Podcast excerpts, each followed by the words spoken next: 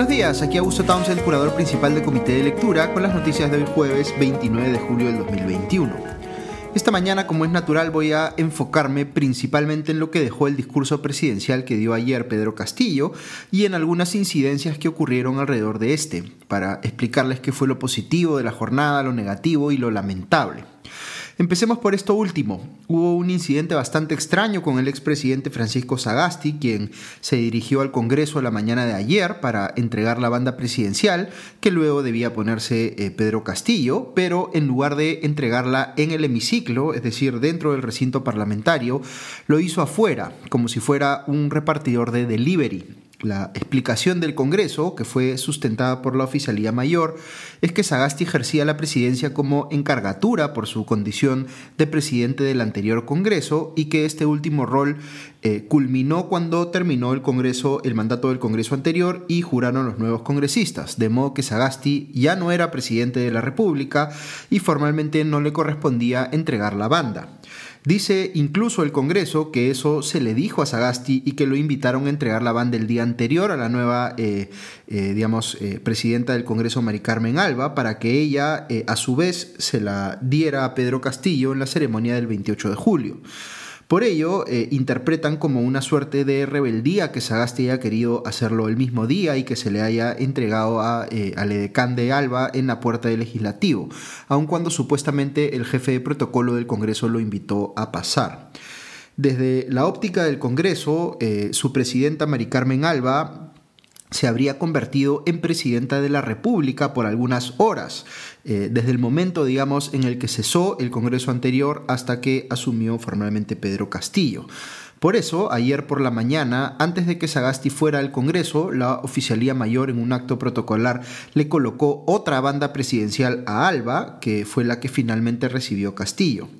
Ya han salido eh, varios juristas de distintas tendencias ideológicas como Víctor García Toma y Omar Cairo, eh, ambos citados por la República, a decir que esta interpretación del Congreso es errónea, es decir, que la interpretación correcta de la Constitución es que el mandato de Sagasti no vencía con el cese del Congreso anterior, sino que tiene continuidad hasta el momento mismo que asume Castillo. Por tanto, lo que ha hecho el Congreso con Sagasti es un desplante innecesario.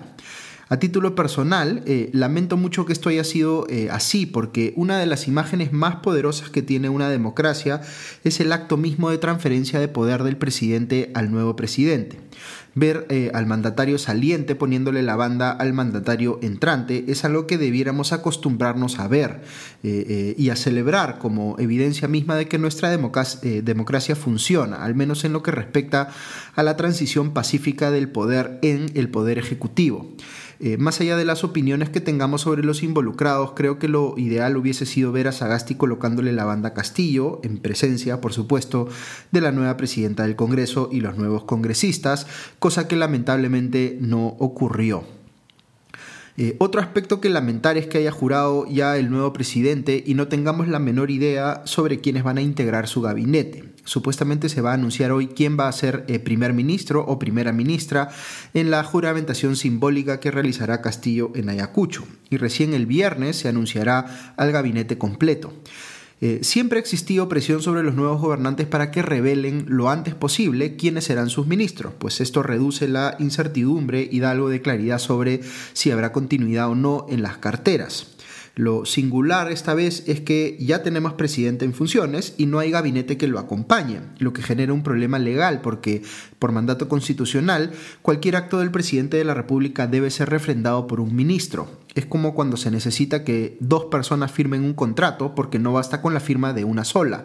Eh, en este caso, Castillo no puede firmar nada si no hay un ministro que firme con él. Eh, algunos pensarán que esto no es tan grave porque no es que un presidente firme cientos de cosas en su primer día de trabajo, pero sí es un reflejo de la improvisación de este gobierno y alimenta además el eh, miedo de que Castillo eh, tiene sus cartas guardadas porque va a hacer nombramientos polémicos, fruto de que el secretario general de su partido, Vladimir Cerrón, habría logrado influir de manera importante en estas designaciones, como comenta Martín Hidalgo en el comercio. Eh, recordemos que una de las personas consideradas para el cargo de primer ministro fue eh, Roger Najar, a quien se le cuestiona por eh, haber embarazado a una niña de 14 años cuando él tenía 30 y no haber reconocido ni mantenido a su hija sino hasta tiempo después. Eh, recordemos también que la doble negación de confianza a un gabinete es causal para disolver al Congreso, así que algunos mantienen la preocupación de que esta puede ser, eh, puede ser la vía que utilice Castillo para sustituir al Congreso por una asamblea constituyente, presentando eh, gabinetes deliberadamente confrontacionales con el Congreso como pidiendo que se les niegue la confianza para a la segunda vez proceder a disolver al legislativo. Si entramos a ese juego, ya sabemos que se activa una pelea por ver eh, quién se impone primero, o el Ejecutivo con una disolución del Congreso o el Legislativo con una vacancia presidencial por eh, incapacidad moral permanente. Eh, más adelante les comento un poco más sobre lo que dijo Castillo específicamente sobre el tema de la Asamblea Constituyente. Pero vamos al fondo del discurso presidencial. He visto varios comentarios sobre el traje que usó Castillo, como dando a entender que quiso, entre comillas, copiarse de la vestimenta característica de otros eh, líderes latinoamericanos que han sido sus referentes, como Evo Morales, quien estuvo presente en la juramentación. yo no suelo darle tanta relevancia a estos aspectos y me fijo más en las ideas de fondo que articuló en su discurso el presidente y que puede, digamos, y que puede interpretarse a partir de ellas. Castillo empezó su discurso repasando una serie de eh, abusos que han sido elementos indelebles de la historia peruana la esclavitud en las haciendas, la explotación de las comunidades selváticas en la época eh, del caucho, la explotación de los inmigrantes asiáticos, la ausencia de derechos políticos plenos para todos los ciudadanos y ciudadanas hasta hace muy poco, entre otras cosas. Eh, habló de cómo durante la colonia las potencias europeas se llevaban nuestros recursos, lo cual fue bastante simbólico estando sentado el rey de España ahí eh, mientras lo decía. Eh, fue eh, impreciso Castillo cuando se refirió a la época eh, precolombina como si hubiese sido una suerte de situación idílica distinta a esta realidad del país dividido en castas que describió para lo que ocurrió durante la colonia y luego en la República el incanato operó también con un sistema de castas y no es que haya sido precisamente un imperio pacífico. De modo que en este aspecto podría cuestionarse que Castillo estuviera eh, trastocando el relato histórico para sustentar un discurso político. Pero respecto de los abusos que citó eh, durante la colonia y luego durante la República, cuesta eh, mucho reconocerlos, pero son hechos reales. Son parte de nuestra historia. Algunos acusaban ayer a Castillo de estar intentando victimizarse al iniciar su discurso de esta manera, pero no hay nada per se objetable en que repase estos hechos que debieran dolernos a todos. En eso debiera haber coincidencia entre peruanos. Todo eso estuvo mal y deberíamos poder reconocerlo sin ambajes. Donde sí va a haber discrepancia, naturalmente, es respecto de qué se hace ahora considerando aquello que ocurrió en el pasado. Eh, Castillo planteó en su discurso la promesa de un gobierno enfocado en los grupos más desfavorecidos, en los más vulnerables. Eso va eh, completamente en línea con lo que fue su campaña tiene una eh, agenda progresista en materia de igualación de oportunidades. Eh, quiere que haya un sistema de salud unificado, gratuito y que le asegura a todos un nivel mínimo de calidad quiere que haya mayor inversión en, educación, ya no habla pues de llegar al 10% del PBI, pero sí quiere, por ejemplo, acceso libre y gratuito a universidades. La realidad probablemente le demuestra a Castillo que algunos de estos deseos son impracticables, eh, como el tema del acceso eh, gratuito y libre a las universidades, o que simplemente no existen los fondos suficientes en el Estado peruano para alcanzarlos, considerando además que estamos en una situación de déficit eh, fiscal post pandemia, de la que prácticamente Castillo no habló ni dio cifra alguna. Se limitó, cosa que no es eh, inusual en los políticos, a decir eh, todo eh, aquello en lo que quiere gastar, pero no fue específico en explicar cómo va a financiar esos gastos. Como ustedes saben, yo soy liberal y por tanto creo que se justifica la participación privada en sectores como salud y educación. A mí no me convence, por ejemplo, la narrativa de que el ánimo de lucro está per se mal en estos sectores. Creo que la oferta privada es legítima eh, eh, en la medida que haya competencia, eh, que complementa de manera importante a la pública y que ambas deben estar bien reguladas y tener cada vez mejores estándares de calidad. Eh, el presidente Castillo cree que debe haber más intervención del Estado en estos sectores y aunque yo discrepe en algunos aspectos, es razonable para un gobierno de izquierda defender tal postura. En lo que sí eh, coincido es en que eh, en el Perú, siendo este un país de ingresos medios, no está pues hoy ofreciendo a la gran mayoría de sus ciudadanos servicios de salud y de educación coherentes con tal condición. Somos un país de ingresos medios con servicios de salud y de educación de país pobre. Y en buena hora si el gobierno de Pedro Castillo encuentra la manera correcta de cambiar esa situación para mejor. Ahora bien, la parte de su discurso en la que más eh, parecido hubo con eh, el plan de gobierno original de Perú Libre, este plan polémico, eh, digamos, que hizo Vladimir Cerrón, es cuando habló ahora Castillo de la intervención del Estado en la economía. Eh, diría que fue una mezcla eh, entre lo propuesto en aquel plan original y lo que luego se planteó en este otro plan llamado Plan del Bicentenario, eh, que vino pues influido más por ideas de su partido aliado Juntos por el Perú. No se habló abiertamente de confiscaciones o de estatizaciones o de controles cambiarios o de prohibición de importaciones, que fueron todos temas que en distinta medida fueron mencionados durante la campaña, pero sí hubo anuncios, a mi juicio, muy cuestionables, particularmente en lo que tiene que ver con la actividad empresarial del Estado. Eh, Castillo cree, lo dijo textualmente, que la forma de reducir precios en la economía es teniendo empresas estatales fijando precios con criterios políticos. Lo dijo expresamente al referirse a Petroperú, de quien señaló además que debe participar en toda la cadena del sector petrolero, desde la exploración y explotación de hidrocarburos hasta la venta final. Eh, también dijo que quería convertir al Banco de la Nación en un banco comercial y repotenciar eh, a Agrobanco. Eh, hay mucha gente en el Perú que está de acuerdo con un Estado que realice mayor actividad eh, empresarial, al menos eso muestran eh, las encuestas. Yo aquí estoy en minoría, pero tengo una convicción muy fuerte, basada además en evidencia, de que tener empresas estatales que gestionan con criterios políticos es muy peligroso. puede generar beneficios de corto plazo al reducir artificialmente los precios, pero desincentivan la inversión, con lo cual generan escasez en el largo plazo. Además, sabemos que esto sirve para hacer proyectos faraónicos que no se justifica hacer, como la refinería de Talara. Esto puede derivar además en que el Tesoro Público tenga que subsidiar esas inversiones o cubrir las pérdidas asociadas, en cuyo caso dinero que se puede derivar a fines más urgentes o más importantes, como salud o educación, eh, termina malgastándose en este tipo de proyectos. Eh, como bien anotaba ayer nuestro podcaster Alfonso de la Torre en la sesión en vivo que hicimos en Instagram, eh, moderada por Ale Costa, es irreal pedirle al Estado peruano que haga lo más complejo, como gestionar una empresa petrolera integrada, cuando no puede hacer lo más sencillo, que es darle al ciudadano servicios básicos de calidad. Eh, hubo también eh, anuncios de renegociar, entre comillas, las condiciones de las empresas pesqueras, lo que podría interpretarse como que quieren cambiar eh, de repente la ley de cuotas. Se habló sin dar mayor detalle de que el Estado tenga participaciones hasta mayoritarias en proyectos mineros y se habló también de que los proyectos mineros debían dinamizar las economías locales, lo cual está muy bien y ocurre, pero además garantizar, entre comillas, rentabilidad social.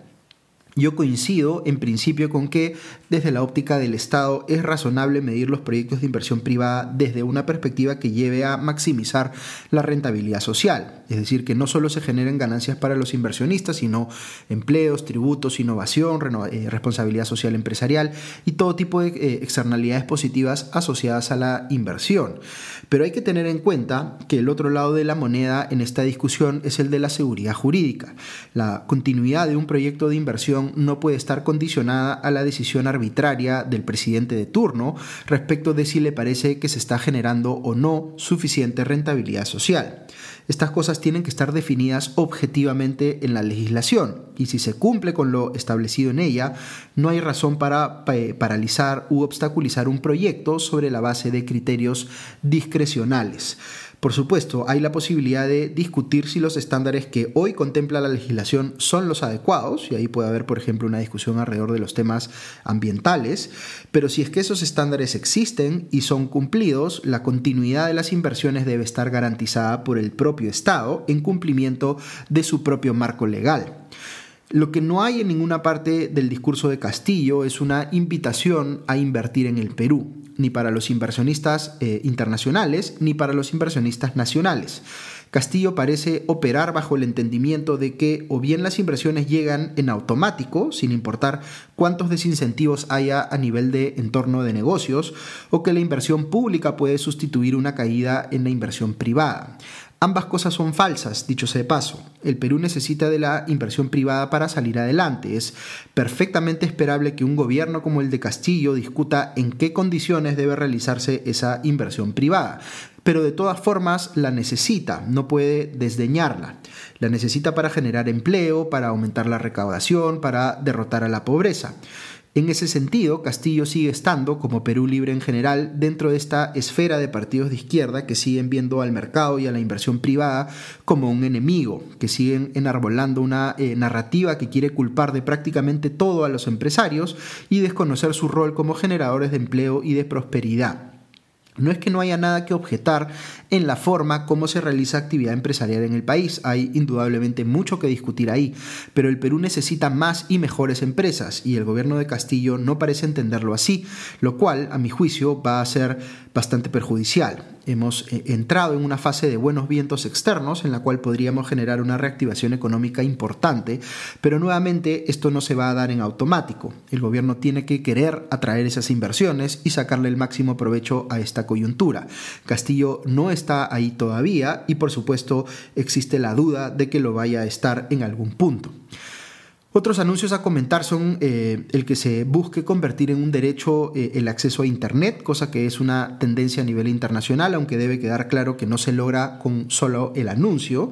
Eh, luego está la creación del Ministerio de Ciencia y Tecnología, que ha entusiasmado a la comunidad científica del país, aunque habrá que ver si no es más que solo burocracia y eh, la transformación del Ministerio de Cultura en el Ministerio de las Culturas para generarle este, un renovado enfoque pluricultural. No obstante, he visto eh, cuestionamientos de especialistas como eh, Natalia Magluf a este anuncio más bien efectista de que se buscará convertir a Palacio de Gobierno en un museo. Eh, otros anuncios muy cuestionables a mi criterio eh, son, por ejemplo, el que se haya deslizado la posibilidad de reponer el servicio militar obligatorio para jóvenes que no trabajan ni estudian, lo que es, eh, a mi criterio, inconstitucional, o que Castillo haya dado 72 horas para deportar a los delincuentes extranjeros, lo que es, una vez más, una exaltación de la xenofobia. de igual manera, el anuncio de que se va a redireccionar el presupuesto de publicidad estatal a medios de provincias y redes sociales podría entenderse como un intento de eh, dirigir políticamente ese gasto, lo cual sería objetable. Recordemos que eh, eh, la finalidad de esa publicidad es llegar al público objetivo al que se dirige el mensaje que se quiera comunicar. No es su finalidad subsidiar a medios que sean aliados o favorables al gobierno de turno. Y cierro el podcast de hoy con algunos comentarios sobre cómo abordó Castilla, eh, Castillo perdón, el tema de la Asamblea Constituyente y el cambio total de la Constitución. Eh, el temor que yo tenía era que plantease una vía inconstitucional para conseguir ese objetivo o que tuviese un discurso deliberadamente confrontacional que sonara eh, a amenaza velada o no tan velada, digamos, al Congreso en este tema. Eh, creo que no fue así. Lo que planteó Castillo fue la presentación de una iniciativa de reforma constitucional para cambiar la constitución y habilitar el que se pueda convocar a una asamblea constituyente. Es decir, ha escogido la vía legalmente correcta. Eso significa que este no es un tema en el que él espere al menos un cambio inmediato, porque ese proyecto de reforma constitucional va a tardar en presentarse, luego en discutirse en comisión, luego pasar al Pleno, eh, y luego si es aprobado eh, en primera instancia, dependiendo de cuántos votos haya obtenido, ver pues si es que se eh, necesita aprobarlo en una segunda legislatura o si se puede convocar un referéndum para aprobarlo por voto popular. Todo esto va a durar quizá no menos de un año. Y si es aprobado, todo el proceso de convocatoria referéndum va a durar otro tanto más. Y luego, si eso ocurre, el proceso mismo de discutir el texto constitucional en esa eh, eventual asamblea constituyente va a durar otro tanto más. Y así. De modo que incluso si sale favorable eh, todo a los planes de Castillo, esto tiene para rato. Quizá él lo entienda así y simplemente esté buscando gestionar las expectativas con la excusa de que el proceso ya se inició, sabiendo que no tiene o que no va a conseguir los votos suficientes en el Congreso para sacarlo adelante. Eso estaría bien, pero lo que sí me parece muy cuestionable es que Castillo haya dicho algo visiblemente falso en su discurso cuando señaló que una mayoría de peruanos quiere una nueva constitución. Eso no es así, como demuestran las distintas encuestas que han eh, salido en los últimos días. La mayoría de peruanos quiere cambios parciales a la Constitución, así que me temo que en este punto en particular Castillo sí está trastocando deliberadamente la realidad. En fin, a manera de resumen, creo que el de Castillo ha sido un discurso que articuló inicialmente y de manera eh, contundente una eh, narrativa política sobre qué es lo que representa este gobierno y qué es lo que representa él eh, como gobernante. Eh, que puso correctamente el foco en temas como salud y educación, eh, que tiene vacíos enormes en la parte económica, donde mantiene una visión eh, crítica o escéptica de la inversión privada y sigue menospreciando el rol de la actividad empresarial, y donde ha propuesto cosas muy problemáticas como la ampliación de la actividad empresarial del Estado. Y finalmente, con un mensaje de cambio constitucional que de momento no se aparta de los cauces legales. La principal preocupación respecto de este gobierno, eh, más allá de un eh, arranque autoritario en el corto plazo, sigue siendo, a mi juicio, el hecho de que no haya presentado todavía o no tenga un equipo de especialistas competentes para liderar las políticas de gobierno o el día a día del aparato estatal. Eh, eh, que este pues va a ser, o parece que va, eh, va, a terminar siendo, digamos, un gobierno marcado por la improvisación y por el deseo de tapar quizá su propia incompetencia con populismo y demagogia y que ni siquiera en aquello en lo que pueda haber coincidencia en que es necesario avanzar, como en salud y educación, se vaya pues a lograr cambios importantes. Todo esto mientras se desaprovecha la oportunidad de generar una reactivación económica significativa en un entorno que debiera ser propicio para atraer la inversión privada. Eh, pero estamos pues eh, apenas en el primer día de gobierno, sin gabinete además. Castillo tiene todavía las chances de sorprender por el lado positivo eh, y ser el gobernante de todos los peruanos, sino el que busca sostenerse políticamente en el enfrentamiento entre unos y otros. Ojalá el gobierno del Bicentenario sea uno que se enfoque fuertemente en trabajar en pos de la igualdad de oportunidades, buscando sembrar confianza, como les decía ayer, antes que eh, divisionismo, y desde el reconocimiento de que no se puede redistribuir la riqueza que no se genera. Ya veremos si el nuevo gabinete está eh, a la altura de ese reto. Eso es todo por hoy, que tengan un buen día y ya nos escuchamos pronto. Sigan disfrutando, por supuesto, todos de las eh, fiestas patrias y ya nos escuchamos el viernes. Adiós.